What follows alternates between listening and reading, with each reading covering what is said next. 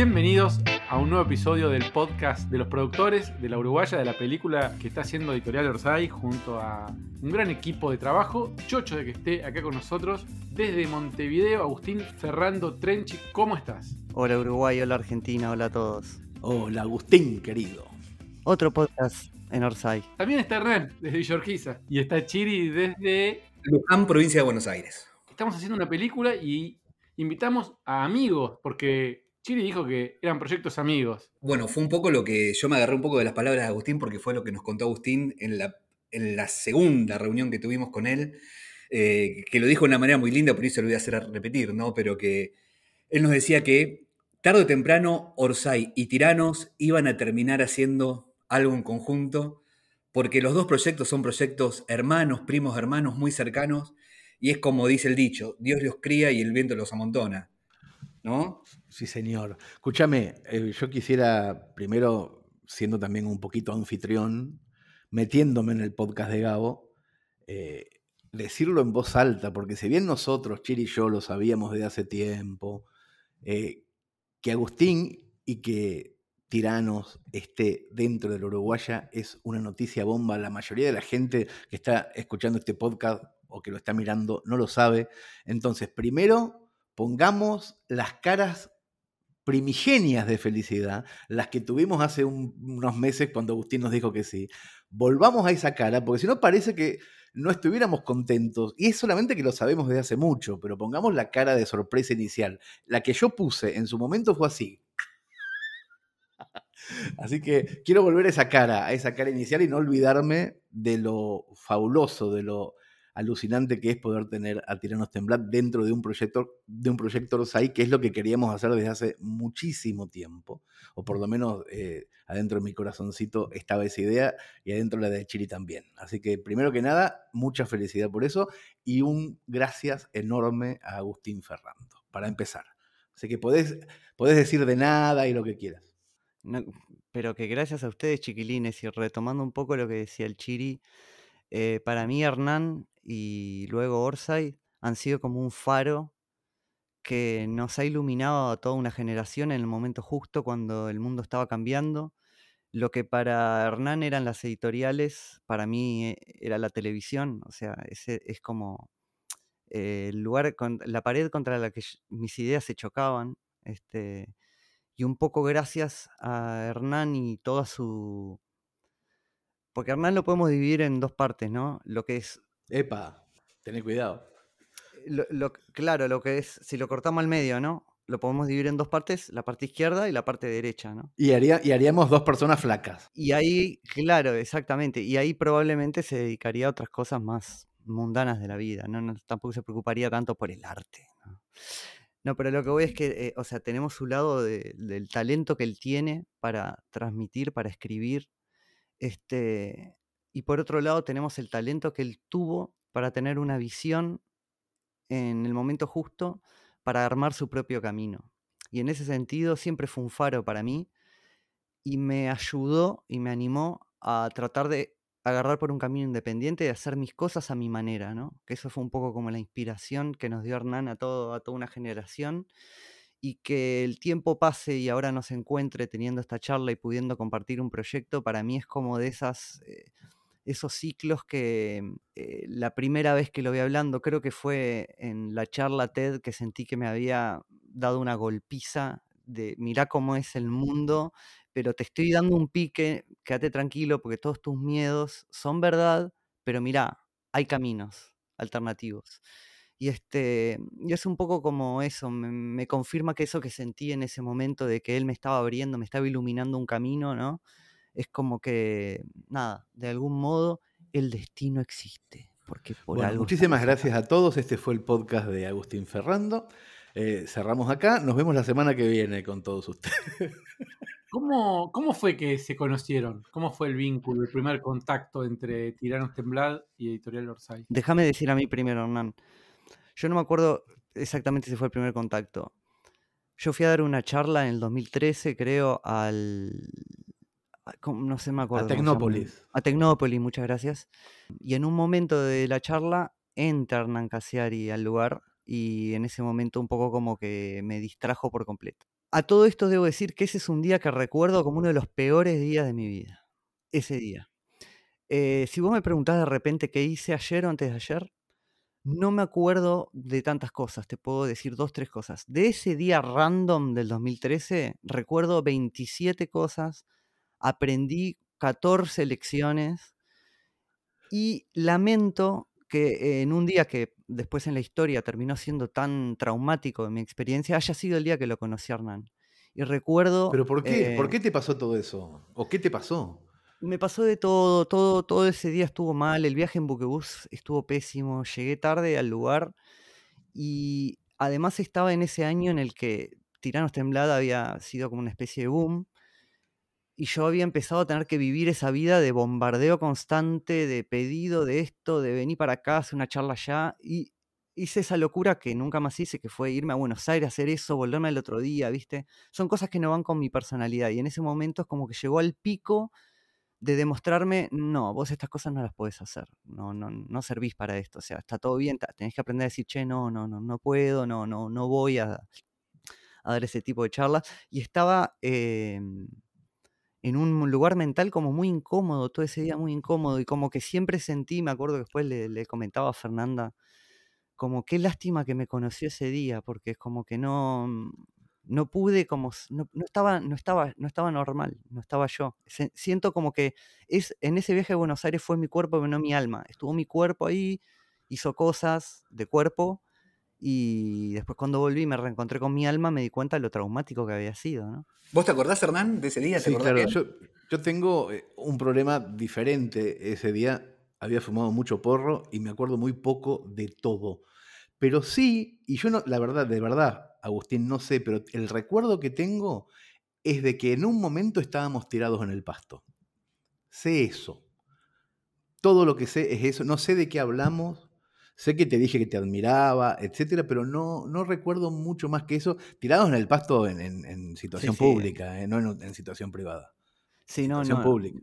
Yo también, cuando quise acordar, amanecí, estábamos eh, en el pasto tirados, yo tenía puesta tu ropa, vos la mía, eh, estábamos de la mano y eso, pero eso, esa parte también hice un esfuerzo como para olvidarla. Eso no me acuerdo tampoco mucho. Ese fue el trauma, lo que no, pasa es que no fuera te de broma. Claro. también sentía de que vos eras como una especie de libro abierto, me diste un montón de consejos en ese momento, en ese momento que yo estaba justamente empezando como a recibir los primeros golpazos de, de notoriedad, digamos, y me dijiste dos, tres cosas que me, que me recontra ayudaron. No, me- no me acuerdo en serio, eh, no me acuerdo de verdad de, de haber hablado ni de darte consejos, pero eh, puede ser que yo, teni- yo tengo esa, esa capacidad innata de meterme a donde no me llaman, así que es muy probable.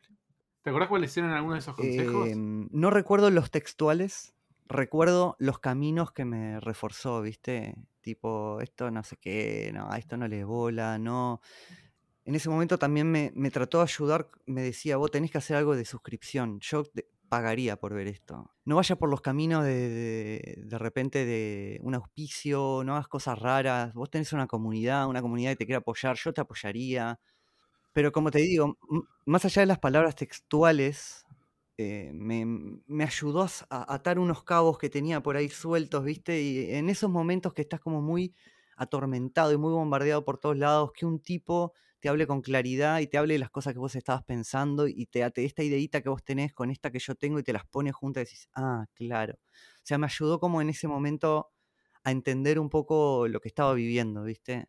Me parece que lo que lo que vivió Hernán o lo que estás contando vos de, de ese momento, yo lo viví muy cerca con los comediantes de stand-up en un momento que eran pibes que por ahí estaban haciendo shows en bares y de repente no podían ir a un shopping porque les pedían fotos todo el tiempo y los volvían locos. Y no disfrutaban, pero ni un día de su fama, por decirlo de alguna manera. Y después lo estoy viendo ahora, ya más desde afuera con los youtubers. Hay un montón de pibes que tienen millones de vistas y cobraron una fama muy repentina, por decirlo de alguna manera, y, están medio desbordados y te das cuenta que no le están pasando bien. Pudieron traspasar ese momento de angustia y, de, y estar en un momento ahora de disfrute, que eso es para mí la clave. Es cómo pasar de ese momento de mucha exposición y de mucha tensión, que la pasás para el orto y que te das cuenta que la están pasando mal, a un momento de bueno, esto está bueno y tengo mucha suerte y lo puedo seguir haciendo. a mí lo primero que Ese se paso, me viene a la ¿qué- qué- cabeza, ¿Qué, que consejos le darían a los chicos que están es que pasando por esa hoy? hay como una percepción general de que la fama está buenísima. Y es como de esas cosas de que no te lo cuestiones, todos queremos fama. ¿Viste? Es como vivimos en una cultura así. Y de repente cuando llegas a ese momento, te das cuenta que en realidad tu ser no está para nada configurado para ese sistema y que a vos no te hace feliz nada de eso. Que vos preferís ser invisible por la calle, que vos preferís este, que el teléfono no te suene constantemente, que vos preferís eh, no romperle las expectativas a la de la charla de publicidad que te quiere ahí. Y te ponen un montón de situaciones en las cuales decís, bueno, eh, todo esto a mí no me sienta bien, ¿está? Pero hay un montón de cosas que, como bien decís, que sí que están buenísimas. Eh, tener una comunidad, tener una plataforma, bueno, acá tenés, ¿no? Mirá lo que logró hacer Hernán y todos ustedes con esta comunidad. Ahora se están metiendo en estos nuevos experimentos de, bueno, hagamos una película entre nosotros, ¿viste? Eso te lo da la fama, eso te lo da la notoriedad, pero tenés que ser pillo para saber qué sacar de ahí que a vos te sirva y, te, y, realmente te quieras involucrar genuinamente y cuáles de esas cosas que culturalmente uno pensaba que están de más y que todo el mundo las quiere. ¿Quién no quiere que te paren a pedir una foto? Bueno, personalidades como la mía no lo quieren. ¿Entendés? Entonces en un momento también puedes decir, "Ta, no hago más videos porque no... Y no es tan así. Es como que vos podés elegir, ¿tá? A mí me costó, por ejemplo, mudarme en mitad de la nada, que es donde vivo ahora, ¿no? O sea, hay algunos movimientos que te conviene hacer si querés, como para estar un poco más alejado, que eso ya te una excusa muy buena para un montón de invitaciones. Pero también es eso, ser, tener la inteligencia como la que tiene Hernández, decir, bueno, tiene, esta- tiene todas estas cosas que no me gustan, pero mira todas estas cosas que puedo hacer con esto. Y además que loco, Agustín, no, porque vos justamente lo que hiciste en Tirano fue poner la voz, digamos, no pusiste tanto la cara. Entonces, por ahí también, por otro lado, debe haber mucha gente que no te conoce, pero así todo, la avalancha se te vino igual encima. Y sí, porque Uruguay es muy chico, ¿viste? Claro. Entonces, este, sí, es cierto que, que- que también zafo por ese lado de la voz, pero también me pasa que me reconocen por la voz.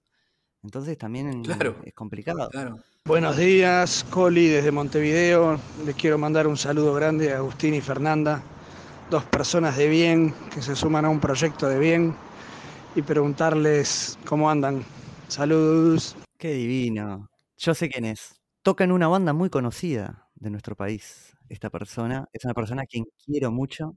No sé si le suena, es una banda que empezó hace poco, La Vela Puerca. Capaz, sí, claro que sí. Es un socio fundador de La Vela Puerca, el Coli. Este, toca el saxofón y es un ser de bien. Qué lindo escucharte, Coli. Te amo. Qué lindo. Bueno, y te preguntó cómo andabas, ¿eh? Te preguntó cómo andabas. Eh, re mal como el ojete. Pero a vos te amo, Coli. Hola, soy Soledad de Colegiales, ¿cómo te va Gabo, Agustín y Fernanda? Bueno, quería saber qué es lo que sintieron eh, al verse al verse aparecer en una novela como La Uruguaya, que ha sido traducida a tantos idiomas y que tiene eh, un gran reconocimiento a nivel mundial, y ahora eh, ser parte de lo que va a ser la película de, de la novela. Nada, que nos cuenten un poco esas sensaciones o, las ideas que tienen respecto de esto. Un beso grande. Y no, fue realmente hermoso, pero al mismo tiempo también, este, con la uruguaya me había quedado con un sabor medio extraño porque eh, Pedro me invitó a la presentación del libro de Montevideo y fue una de esas cosas que quedó completamente filtrada entre 300 invitaciones. Eh, pero siempre me quedó en la cabeza que nos había invitado el de la uruguaya. Y en la medida de que este libro salió y empecé a recibir de todos lados, de todo tipo de personas, desde mi madre hasta nada, gente que conocía el programa y me mandaba fotos, este, dije, qué pena, porque esta fue una de esas oportunidades que me hubiera gustado eh, aprovechar, me hubiera encantado como estar en la presentación. Y bueno, por la sobre este, el sobreestímulo de invitaciones, y eso quedó ahí filtrada. Entonces, eh, cuando me enteré que estaban empezando con toda esta movida de armar la película, decía, pa, ojalá que me tengan en cuenta, porque te juro que me había quedado como con una sensación triste de que había dejado pasar una oportunidad que era importante. Y de hecho, cuando Chiri y Hernán me pidieron la primera reunión hace unos meses, yo ya tenía un plan, pero que al final como que me cohibí, no lo hice, que el plan era que antes de que empezaran a hablar, les decía, antes de que empiecen a hablar, si es lo que yo imagino, sí y gratis. Sigan. Ese, ese, ese era mi, mi me- mi estado mental cuando entré. Si es lo que yo me imagino, sí, gratis. Nosotros decíamos con Hernán, uy, ojalá que Agustín, antes de llamarte, ojalá que Agustín quiera estar, ojalá que Agustín quiera estar. O sea, Sí. lo mismo de nuestro lado también. Igual, de todas formas, siempre pensábamos que la única posibilidad de un no tenía que ver con tus tiempos y con tu agenda. Nunca jamás sospechamos que el no iba a, venir por un costado conceptual. Porque, viste que siempre que, o por lo menos a Chiri y a mí nos pasa mucho, cuando encontramos eh, personas o proyectos o ideas con las que sospechamos que podríamos estar eh, involucrados, hay como una hermandad eh, tácita. Hay como algo que decís, bueno, yo no sé, qué sé yo, pero yo seguro sería amigo de esta gente. No, no, es como que no queda otra. No pasa mucho y cuando pasa es muy brillante la sensación, es muy, es muy poderosa. Entonces, cuando te llamamos por primera vez, sospechábamos que si había un no, era un no real, genuino y que tenía que ver con cosas imponderables que si no era imposible. Así que siempre es como, como que veníamos viéndote con admiración, con mucha alegría, pero sobre todo con esa sensación de que en algún momento íbamos a estar involucrados en algo. Esa, esa sensación era muy, muy fuerte, siempre. Con mucha, cada vez que sale un tirano nuevo, bueno, ahora lo tenemos una vez por año, pero la felicidad. Hay un tirano, hay un tirano para ver, te lo guardás para la noche. Ustedes lo conocen mejor que yo. Me, me acaba de reprochar lo del año. ¿Cómo, cómo lo leerían ustedes? Yo te lo reprocho. Me lo reprochaste, ¿no? Pues me, pare- me sonó reproche. No, ahora sale cada un año. Yo no te pido nada, yo no Ah, te pido ya nada. está. Aprendé del de abajo. No sé vos en qué orden los estás viendo. Aprendé del muchachito que está abajo tuyo. Yo quiero que el mundial sea cada dos años como mínimo y tiranos una vez por mes como mínimo. ¿Es mucho pedir? Sí, es un, es un 1.5 de WhatsApp en la vida. Ahí va. Pero ahora hay forma de, monetizarlo Mm. y si aparece un billetón, puede ser más estimulante para que le metas uno por mes, Sí, una de las razones es eh, eh, que me resultó inviable la monetización, también partiendo de la base de que yo utilizo material de terceros, eso genera algún tipo de complicación. De vuelta, el consejo que me dio Hernán en el 2013 sigue siendo la mejor opción que hubiera sido financiarlo con la comunidad. Em, por suerte hace poco eso en YouTube cambió, pero hasta ahora el modelo de YouTube es muy cuantitativo, ¿no? Es decir, necesito millones de tu parte para que yo te dé centavos. Y en realidad eso solamente eh, favorece a los youtubers de China, Estados Unidos y Brasil que manejan ese tipo de volúmenes. Para canales con modestos como el de Tiranos, realmente, tal vez que, no sé, de entre el 2013 y el 2021 podría haber hecho unos 46 dólares, ¿no? Este, una cosa así. Entonces, eh, pero sí está cambiando. ah, Por eso la comunidad es más importante. Y ahora YouTube, recién la semana pasada, sacó un botón como de, thanks, eh, que es como un corazoncito con símbolo de plata. Que eso lo que permite es que eh, la, la monetización no sea simplemente cuantitativa, sino que vos como comunidad puedas decir, no, YouTube, no le des el mismo 0,10 centavo que le das a todos por visualización, yo quiero darle 5 dólares o no sé qué. Bueno, es un cambio, perdón, es un cambio de paradigma, porque la, la publicidad o el anuncio sigue formando parte del sistema tradicional, en donde las personas que miramos algo somos para las empresas monedas de cambio.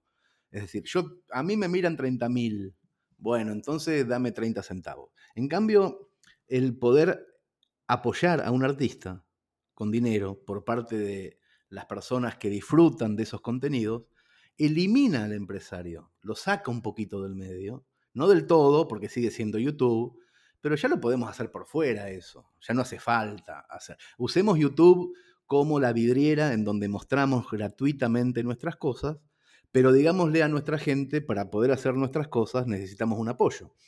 Me parece que eso, eso es la comunidad y eso es más o menos lo que, lo que hacemos con la revista. No con, con la película y con la serie, en donde directamente ya le decimos, seamos socios, te devolvemos, o sea, vuelve a vos el éxito si lo tenemos y compartimos el fracaso, las lágrimas y la diversión en caso de que no haya funcionado bien. Me parece que es un, un gran sistema también. Hola, hola, soy Casimiro desde Guadalajara, Jalisco, México. Y quería preguntarles a los de Tiranos Temblad, ¿cómo es que se les ocurrió algo así, hacer algo así? Y eh, por otra parte, si van a salir en nuestra película. Muchas gracias. Aguante. Hola Agustín y Fernanda, aquí Cecilia desde Balizas, muy contenta de saberlos parte de este proyecto. Creo que Tiranos puede ser la frutillita de este postre y quería preguntarles qué los motivó a sumarse y si creen que Tiranos tiene mm, puntos en común con la Uruguaya. Bueno, abrazos y que nada nos detenga. Eso para, como para resumirlo, básicamente un día mirando YouTube me dio la sensación de que se estaba filmando una película que nadie estaba editando. O sea, como que había un material que nadie lo estaba editando y sentí que en ese momento se abrieron las nubes y un rayo de sol me, me indicó como el responsable a agarrar ese material y hacer algo con eso. Básicamente eso. No, y sí, en, respuesta a la segunda pregunta, es un poco lo que veníamos hablando. eh, no fue decisión mía, no fue decisión de Hernán, fue decisión del universo que está tratando de juntarnos a la fuerza y bueno, y nosotros no, hay fuerzas contra las que uno no puede luchar. Excelente. A mí me gustan, me gustan las respuestas cuando son así de contundentes. Muchos titulares tenemos en este podcast. Hola Gabo, hola a todos. Eh, bueno, conocí eh, los videos de Tiranos Temblad cuando leí La Uruguaya, eh, me despertó curiosidad y fui atrás. Y le quería preguntar al creador de estos videos realmente tan creativos, eh, ¿de dónde eh, se abastece de material tan bizarro? Buen día, Gabo, Agustín, Fernanda, soy Rubén de Rosario. La pregunta mía sería, ¿cómo hace Tiranos Temblad para nutrirse de la información? ¿Si hacen un trabajo de investigación o le envían los videos a ustedes? Gracias. Bien, la respuesta es de YouTube y la clave es buscar todos los días y buscar hasta el fondo. O sea, ir hasta la última página, que eso es un poco lo que uno no hace, ¿no? Cuando busca algo en Google ya generalmente ni pasás de la primera página y bueno, en YouTube yo la llevo hasta el último, hasta que no me cargue más videos no paro. Y lo otro que me hizo pensar esta pregunta es que un montón de gente nos conoce por la Uruguaya y lo que es muy loco es que mucha gente se sorprende de que exista de verdad. Eh, mucha gente entra por las dudas, pero asumiendo de que es eh, una parte, de un- parte de una ficción, digamos. Y se llevan la sorpresa de que no, de que es algo que existe de verdad. Excelente. Además, ahora que la novela está funcionando tanto en inglés, que de repente explotó, hace un mes, dos meses explotó, salió una reseña en el New Yorker, Sara Jessica eh, Parker la nombró, o sea, va, va a empezar a pasar mucho esto y mucho más y con otra clase de gente. Ojalá que, que también se entienda, ¿no? que las barreras idiomáticas hagan que se entienda un poco la maravilla de esa cotidianidad. ¿no? ¿Qué, qué pensará un noruego de todo esto? Interesante, ¿no? Fantástico. Hay, hay- hay que ponerle subtítulos a los videos. de Sí. YouTube. Algunos tienen. Igual te- tenemos que avisar que Fernanda no está. Hace una hora tendremos Sí. que haberlo avisado, pero lo estamos avisando ahora. Sí, les cuento, le cuento a la podca audiencia, no sé Sí, cómo se dice así. La podca, Por- audi- podca La audiencia. poca audiencia. eh, que Fer, a la poca audiencia, que Fer, este, mi compañera de, de vida, pero además este, es con quien hacemos tiranos, y que ella tenía ganas de estar, pero tiene que dar vueltas porque si, si uno no se encarga de las cosas de la vida real y todo es videíto, todo es podcast, la gente se deshidrata y cosas así. Está muy bien. El personaje importante de Tiranos Temblad está haciendo las cosas importantes en este momento. Las cosas importantes, y yo soy el que sabe hablar. Entonces, Buenas, tengo una pregunta para Agustín desde Montevideo, Uruguay. Eh, la idea es que mandemos videos sueltos y haga su magia análogo a, a a YouTube, pero mandárselos a él, o ya metiéndonos un poco en su trabajo, irle tirando sugerencias tipo, oh, esto puede andar para que la semana, o esto puede andar para la intro de otro día en Uruguay. Eh, nada, eso. Gracias. Hola a todos, soy Daniel Coyle, un productor asociado desde Berlín y quería preguntarles a Agustín y a Fernanda qué tipo de videos les gustaría que enviemos eh, desde las partes del mundo que cada quien esté, qué les serviría. Muchas gracias. Bien, seguramente hay mucha gente interesada en esto porque, como sabrán, hace una semana empezamos a decir que los socios productores pueden, si quieren, aportar ideas, videos, sugerencias, enlaces a Agustín. Y Agustín prometió, yo no sé con cuánta veracidad, eh, estar atento a todo, para sacar finalmente esos poquitos minutos que van a estar en la Uruguaya necesarios, porque Pedro Mairal eh, así lo puso en su novela. Así que te escuchamos, Agustín, ¿qué es lo que pretendés de todos nosotros, los productores asociados? Excelente. También aclaremos de que esto creo que me comentaron que después va a estar, ¿no? De repente más pasado escrito, digo, más pasado en claro eh, de lo que lo pueda decir ahora. Pero básicamente nuestra idea, eh, lo que venimos hablando hasta ahora, es eh, que lo que aparezca de tiranos sea un tirano real. Es decir, no que sea una cosa que parezca como que es un tirano real. No, no, que se sienta como un tirano real. Eh, ¿Cuál es el inconveniente que nos encontramos al querer, para ser un tirano normal en una película? El tema de los derechos, ¿no? Que habría que empezar a negociar derechos para conseguir unos videos, cosas que se pueden hacer. Pero ahí fue cuando se nos prendió la lamparita de decir, bueno, tenemos a todos estos productores asociados que pueden estar ahora como una especie de, eh, llamémosle noticias o llamémosle corresponsales, cada cual desde su lugar, ¿no? Entonces, para los que conozcan tiranos es más fácil porque un poco la consigna sería, todo lo que vos te imagines que podría entrar dentro de un tiranos, eh, registralo y mandánoslo, ¿está? ¿Y a qué me refiero? Se va desde las cosas más, cotidianas de ver un hombre abriendo una canilla, Pablo abrió una canilla, eh, un perro subió una escalera, o sea, desde esas cosas que dicen, esto es una buena representación de lo cotidiano y no estaría en ningún informativo, pero si estarían tiranos, eso ya es útil. Ahora, ni hablemos si algo de lo que ven por la calle o por la vida les despierta una curiosidad. ¿Y cómo llegó eso ahí? Pero, ¿y cómo hicieron para subir tal cosa allá? Por ejemplo, ¿no? O ven a una persona haciendo algo con mucha habilidad, que puede ser desde alguien trabajando en la calle con mucha velocidad, o alguien que va en la bicicleta en una rueda, o este, algún animal con alguna particularidad. O sea que va desde lo más cotidiano hasta lo más misterioso o em, relacionado a las habilidades y todo lo que hay en el medio. Y algo de lo que también les hablaba la otra vez es que a mí me gusta sumergirme en mucho material. A mí me gusta meterme en un océano de material y no me da miedo eso. Al revés, me encanta. Me paso varios días mirando videos sin parar y es muy loco porque yo tengo una memoria que es muy mala para algunas cosas, pero no para ver videos. Entonces, yo veo, mm, por ejemplo, para Tirano son más de mil videos, ¿no? Yo veo mil videos en el correo de dos, tres días y si en un video se cae una silla, yo me acuerdo, en tal video de tal otro se caía una silla, en tal otro también. Empiezo a atar cabos. Entonces, hay muchas cosas que ustedes de repente cuando están registrando no se dan cuenta, pero que luego terminan siendo muy útiles por acumulación, por asociación. Entonces, en principio es tratar de tener como esa frecuencia tiranos abierta de cosas que se pueden encontrar por la vida y decir, che, esto se serviría. Pero también después calculo que vamos a hacer unos pedidos más específicos, como por ejemplo, hola Uruguay, ¿no? Para el comienzo.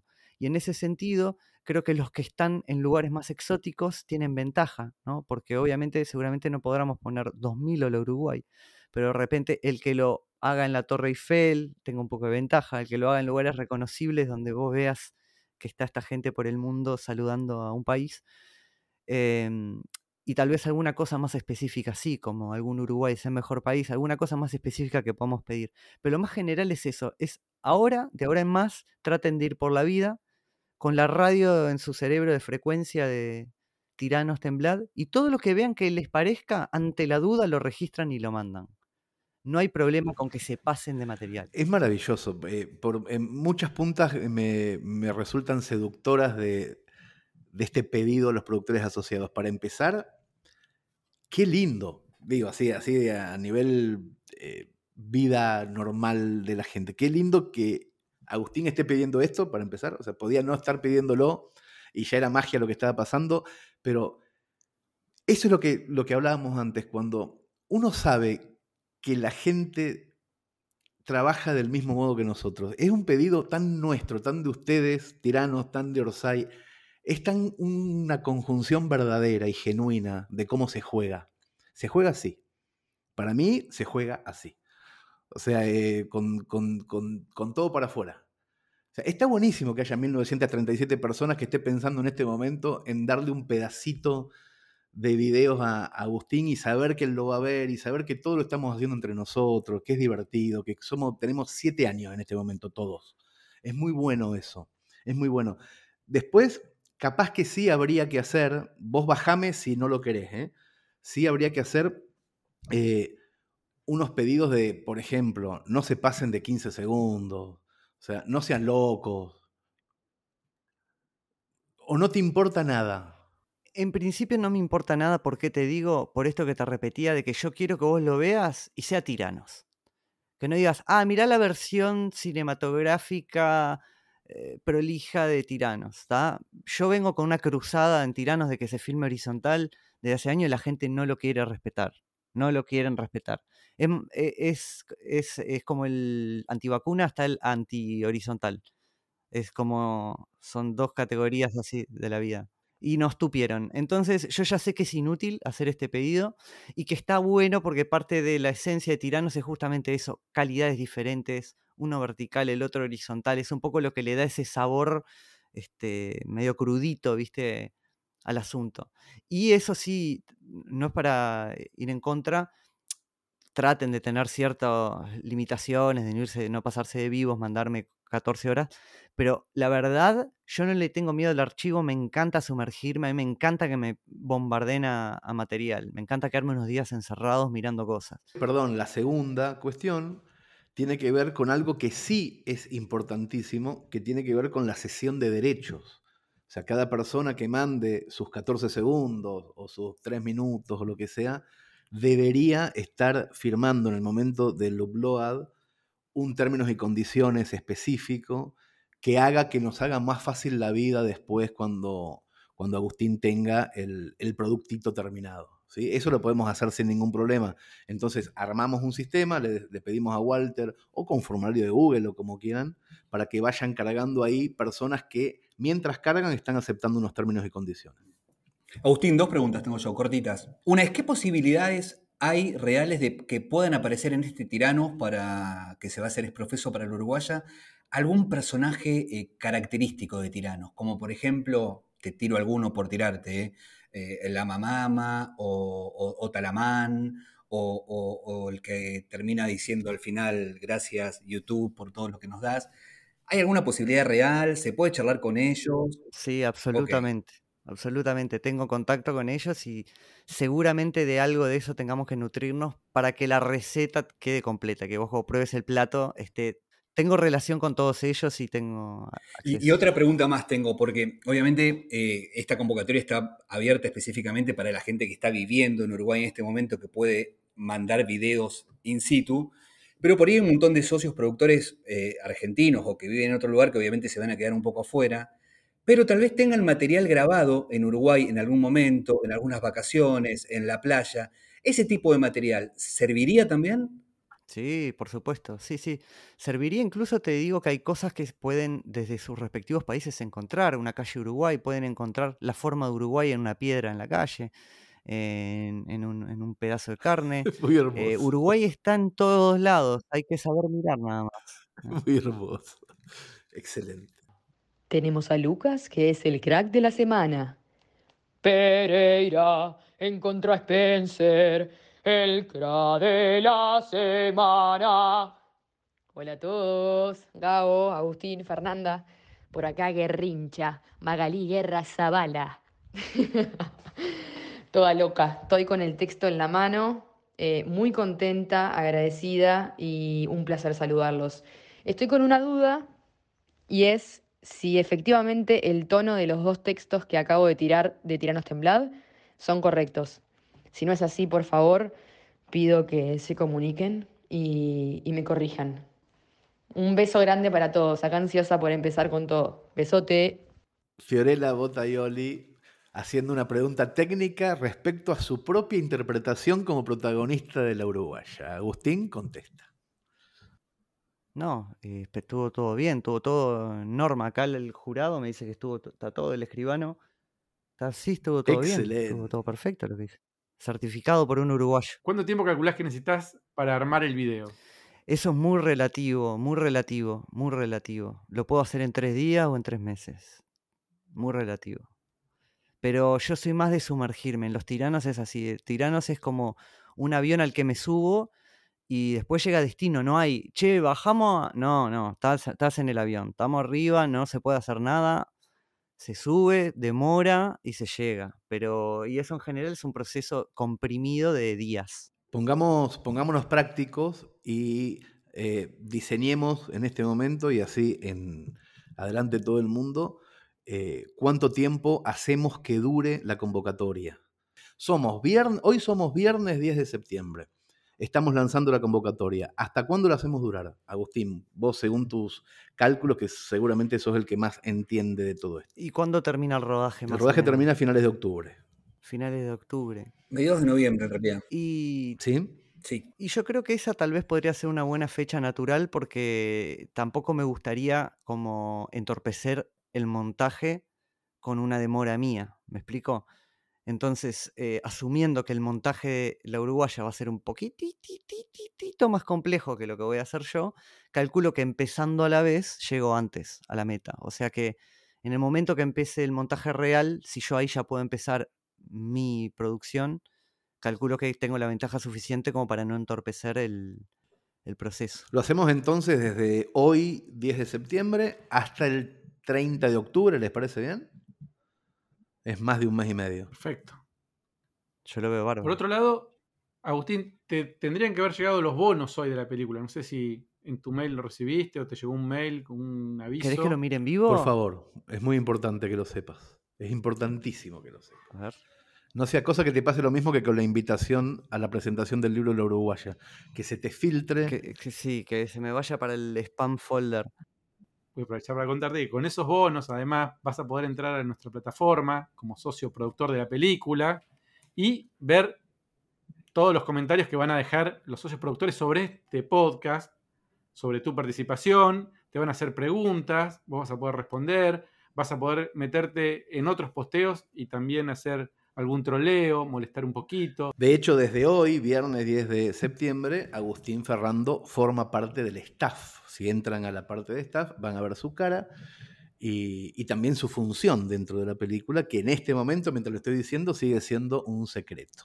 Eh, no, no veo nada en el mail, pero ya entré a- el otro día, ya tuve acceso a la comunidad, o sea que, que es lo que me importa. Bienvenido al proyecto, bienvenido a la película. Un gusto haber tenido esta charla, con, en realidad con los tres, pero Agustín, muchas gracias por, por todo. No, chiquilines, muchas gracias a ustedes. Realmente creo que es de esas situaciones en las que estamos todos contentos de esto que está pasando, todos vamos a salir ganando, así que les agradezco personalmente a ustedes, pero en especial gracias Orsay por todo lo que nos das. Que nada nos detenga.